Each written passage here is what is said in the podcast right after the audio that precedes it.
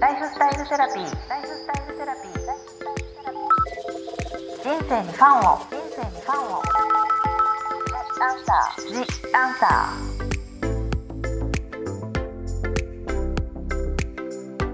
こんばんはワニブックス書籍編集長の青柳ゆきですライフスタイルセラピー。今週も引き続きセルフケア美容家の本島沙織さんをゲストにお送りいたします。本島さんよろしくお願いします。よろしくお願いいたします。じゃあ今回ははい。最終回になりますけど、時間の許す限りはい。皆様からいただいたご質問にお答えしてもらおうと思っております。はい。では最初の質問です。はい。本島さんの絶対にこれだけは欠かせないスキンケアは何ですか？はい、えー、落とすケアですね。クレンジングです。これと言われたら。今はキンズの、はい。あのクレンジングが。私も使ってます。え本当ですか？あれす柔ごい好きですらかいです。よね発酵してるあものですもんね。はい、うん。ですし、うん。あのーちゃんと落とすケアに注目して、はい。うん。菌を常在菌を落とさずに汚れを落とすっていうのを、はい。に注目して作っているクレンジングなので、はい。なんか肌の常在菌バランスすごく大事にしてるので、はい。これがおすすめかも。じゃあ落とすっていうことにもう一番っていうはい。感じですか、落とす。めちゃ多分、うん。今なんか変えたいなと思ってる方がいたら、うん。クレンジングを2倍の時間で丁寧にやるだけで変わると思います。皆さんつける方とかに集中して美容液って考えがちだけれども落とすと全然次の日違うので。その2倍というのは優しくえっとうん。こうくるくるはい全体をこうなじませた後に、うんほんとちょっとずつお水を足して、もう一回くるくる全部するんですよ。ちょっとずつお水を足して、はい、少しずつ乳化させてあげるのが、うん。もうこれテクニックなんですけど商品というよりは、うんうん、多分ねあの肌の状態変わると思います。じゃあ本当にまだ落とす前にもう一回水というプラスをしてそうですそうです。お湯で。ちょっとずつお湯をね、一気に落とすんじゃなくて足しながらなじませて、うん。乳化させるっていうのをぜひやってみてほしいな。じゃああの欠かせないスキンケアはクレンジングだしそのゆっくりとした本島沙織さんを。一番丁寧にやる。へー。それじゃあ本島さんも一番時間かけてる感じですか時間かけてます。かけるようになってうん肌すごい変わったので、うんあの私結構ニキビもともとすごくニキビ肌で、はい。毛穴開いてたりとか、うん。ニキビの後のクレーターみたいあるので結構詰まりやすいんですよもともとが。はい。でもなんかちゃんと落ちてないボコボコした感じになっちゃうので、落とすだけで肌のトーンも上がるし、へー。でもそれで違うとぜひはい、試していただけたらと思います。で、おすすめはキンズのクレンジングウォーターですね。これじゃあぜひあのインスタに上げさせていただきたいと思います。はい、質問に、はい。本島さんの美容にはこれだけは欠かせない食べ物ベスト3とは？これ考えますね。ベスト3って、えーと第3位は味噌、味噌。味噌ですね。味噌。してる味噌、あの裏面の表示を見ていただくのが一番大事なんですけど、はい。あの酒精っていうのが入ってないお味噌原材料にお酒に清いって書いて、はいっていうのが入っていると、はいえっと、発酵を止めてるんですよその味噌って。そうなんですねそうなんです。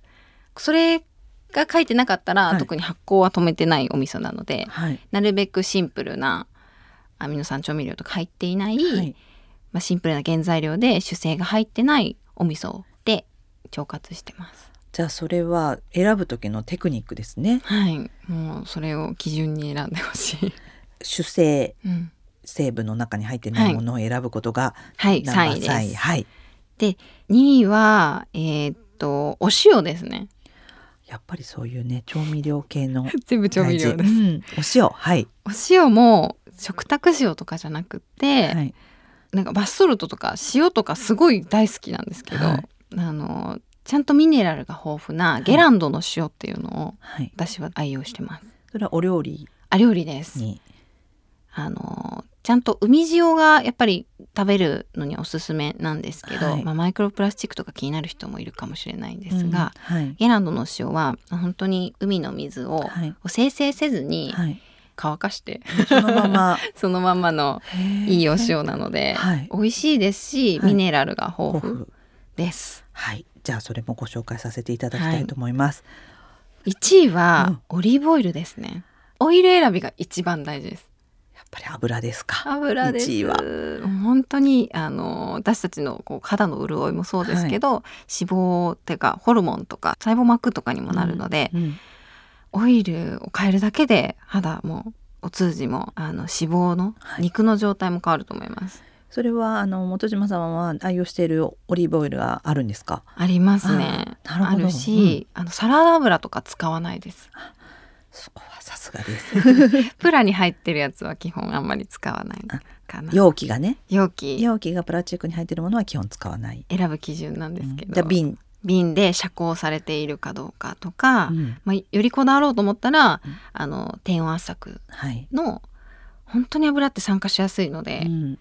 そういうオリーブオイルに変えたりとか、うん。あと揚げ物減らすとかだけでも揚げ物とかインスタント麺とかって揚げてるじゃないですか、うん。ああいう悪い油を取るのやめるだけですっごい美容になると思います。確かあの植物油っておせんべいとかにも入ってるんですよね。そうなんですチョコレートにも入ってます。乳化させたりとか、うんそう。知らず知らずに取っちゃってるとこありますもんね。なので植物油脂うん。を裏面を見て絶対チェックしてます、なるほど。だからなるべくならオリーブオイルを選ぶときはまあ本島さんは瓶で遮光してっていうところは選ぶポイントにされてるという、で質問3はい。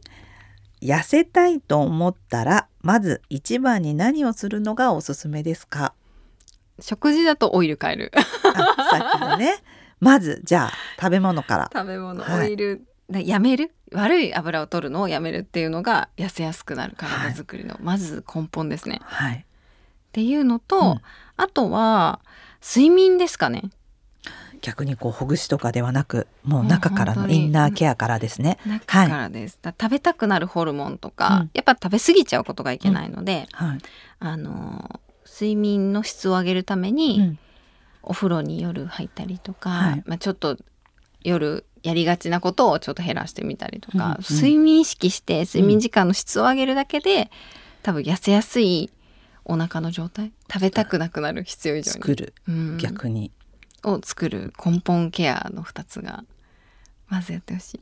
本島さんのじゃあ睡眠のサイクルとか睡眠ルーティンってどんな感じですか、睡眠ルーティンは、うん。えっと、結構幅があるんですよ。うん。それも全然一定じゃなくうん。て幅あるんですけど、うん。でも夜だいたいお風呂に浸かって何時ぐらいですか？えっ、と8時ぐらいですかね。あ早いですね8時から9そうか。時ぐらいの間に。お子さんがいらっしゃるからご飯がもうちょっと早いんですね。あそうですそうです、で一回温度を上げるんですよ、うん。体の温度を上げることによって、温度上がったまま出たら下がるじゃないですか、熱を放出して、うん。それが睡眠にとってすごく大事なので、導入。そうですそうです、副交感神経優位になるので、うんそういうちょっとお風呂体温を上げるっていうのをやったりとか、あとマットレスもこだわってますし、はい枕も通気性のいいものにしてます。うん何時ぐらいに寝られてるんですか、だいたい早くて11時で遅いと2時ぐらいですね。あでも幅がありますね 幅あるんですけど、うんでもしすごい質とかはこだわってますね。オレンジの光に夜変えたりとかあの寝る前はっていうこととか、はい刺激を抑えたりしてます。じゃあその睡眠の質を上げることがこの痩せにつながるっていう絶対につながります。それやってみる 油と睡眠ねインナーケアからぜひっていうはい。やってみてください。ありがとうございます。はいこれ最後の質問なんですけれども、これはあの生き方のセンスにちょっと近いのかもしれないですけど、本島さんのはい自己肯定感を上げるために実践していることはありますか？っていう1回目ではね、まあ、自分を愛するとか育むってこともありましたけど、まあ、具体的に自己肯定感で実践していることっていうのはありますかって。自己肯定感って、う結構高い低いって話がよく出ると思うんですけど、でもそれも曖昧な基準じゃないですか。はい、なんかこう外側のうん、何かわからない。そう。だから自己肯定感を上げることがまずいいのかとか上げなくてもいいのかみたいなこともありますもんね。そん。そんなにこだわらなくてもいいかなと思ってて、うん。はい。自己肯定感を感じるとか、うん。感じられる瞬間を増やす。自分が尊重できる瞬間を増やすとか、はい。なんかそういう言葉の使い方するだけちょっと違うかなってうん。思っているのと、はい。あの実践していることははい。本当に、あの1回目でもお伝えした自分を感じることと、うん自分をジャッジとか評価うん。頑張ったか頑張ってないかとか、うん。それもしちゃうと思うんですけど、うん。それを横に置いてできていることを確認する。うん。ほどね。自分の感情を置き去りにしないでまず感じることとできたかできないかっていうことではなくてできたからよかったっていうふうに。あそうです。よかったまで多分思えないんですよ最初私とかだと。なるほど。なので本当に10頑張らないとうん。頑張ったとかうん。褒められないと思うんですけど、うん。でもその中でうん。10頑張ろうと思って1しか2しかできなかったなって思ってたんですよ。うん。でもその2できているっていう事実を確認していくんですね。なるほどね。はい、うん。なのでちゃんと今1できていることとか2できていることを見つけ上手になることが、うん。あの自己肯定感を育むポイントなので、うん。ぜひ。じゃあまず上げるっていうことの感覚を少しね、そうあ高いか低いかって、ね言葉をね。ゴールないんで、うん、だからちょっと言葉をじゃなくて自己肯定感を感じるようになるのはっていうふうに少しガッとそこでも ででも言葉の使い方でも全然変わりますもんね。うんうんうん。自己肯定感を感じるのってなんだろうっていうふうにしていって今本島さんがおっしゃったような、はい、グレーなことを受け入れていくというか、うん。一番最初に戻りますけど感じるっていうことがこの最後の質問にも通ずる感じに、もうそこに始まりそこで終わるおそうですね。ですね。これ季節してなんですけどね。質問をこう並べた感じでね。最初のお話ねどういうお話になるかわからなかったのではい、最初と最後が通ずる感じに 感じていきましょうという、はい。ぜひ。ありがとうございます本島さんありがとうございます。全4回長きにわたりはい。ありがとうございましすた。ごく楽しく楽しく。ベラベラ喋らせていただいちゃいました。なんか普通にお話しさせて私もいただいた感じでした。ありがとうございました。はいじゃあ本島さん新刊、はい。本島さんからも一言こんな感じですっていうような、はい、生き方のセンスの磨き方のい。ポッドキャスト、L のポッドキャストでやらせていただいた、はい。あの連載があの2冊の本にまとまっているんですけれども、はい。なんかこうユージさんのはい。なんて言うんですかね。なんかエッジの効いたうん。自分との関わり方、うん。そんな関わり方あるんだっていう、角度がすごい変わる。エッジの聞いたね。はい、はい。角度の変わる自分との付き合い方とか、周りの見方うん。うんフラットにいつも関わられてる、はい。その秘訣みたいなのもすごくいろんな tips から知れるっていうのと、はい。なんか私のお話はどっちかっていうと、うん。こう物差しが変わるかなっていう、うん。尺度それこそなんかこう外側の基準ではい。関わってたものが、うん。ちょっと自分の引き寄せて、うん。それって本当にうんそうじゃなきゃいけないんだろうかみたいな。本島さんの経験からもね。そうですそうです、はい私は実践に基づくみたいな感じなんですけど、いなんかちょっと自分に優しくなれるようななんかいろんなスパイスの効いていはるい tips が一体何個あるんだっていうぐらい、本当ですね。288ペのティップスを。はいしかもあの全部つながってるわけじゃなくって、うんどこから読んでうんもいいので、今日感じたちょっとしたもやみたいなのが絶対どっかに入ってるんですよ。うんなんかねゆうじさんもなんか開いたら そこを読んでもいいみたいな感じもねおっしゃってましたけど、それもいいですね、うんうん。なんかこう自分がでもなんとなく。なんとなく今自分が欲しいとかなんかこう時代に合ったようなうん。設問とかも多いですから、うん。なんか開いてあ気づきがありますよね。あると思います。読んでて話してて気づくことばっかりなので。はい。はい。よかったら2冊どちらもゲットしてみてください。今回はありがとうございましありがた、とうございました。ここまででのお相手は青柳ゆきと。本島沙織でした。ライフスタイルセラピーお聞きいただきありがとうございました。今回のゲストはセルフケア美容家の本島沙織さん本島さんが今まで悩んできたことに一つ一つに丁寧に向き合って出されてきた答えの引き出しがたくさんあってとても参考になりました。今回の私のライフスタイルセラピーのおすすめは今回ゆうじさん本島さん豪華連続でゲストに来ていただきました。お二人の著書の生き方のセンスの磨き方黒本白本です。私も担当編集として SNS を通じていろいろとご紹介をさせていただいてるんですけれどもその中でピンとくる言葉をここでご紹介させていただければと思います。黒本になるのかな？P136 ページの「あなたは得ている情報でできている」っていう言葉にすごいピンときました。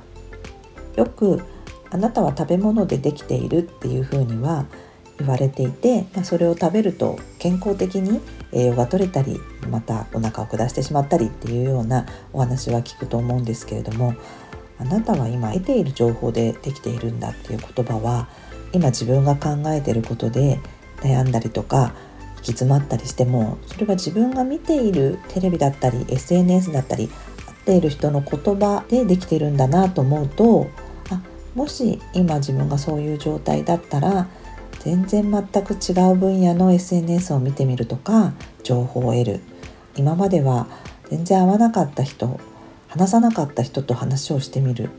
そういったことでいろいろ視点が変わってこの本にもそういうこうバイブスがベースとなって今は思考を選べる時代だっていうふうに書いてあったのでそれはすごくグッと自分の中にストンと落ちる言葉となりました。紹介したいものはいっぱいあるんですけれども今回はあなたは得ている情報でできているという言葉をご紹介したいと思います。今回もライフスタイルセラピーお聴きいただきありがとうございました。また次回のライフスタイルセラピーでお会いしましょう。ライフスタイルセラピー。The Answer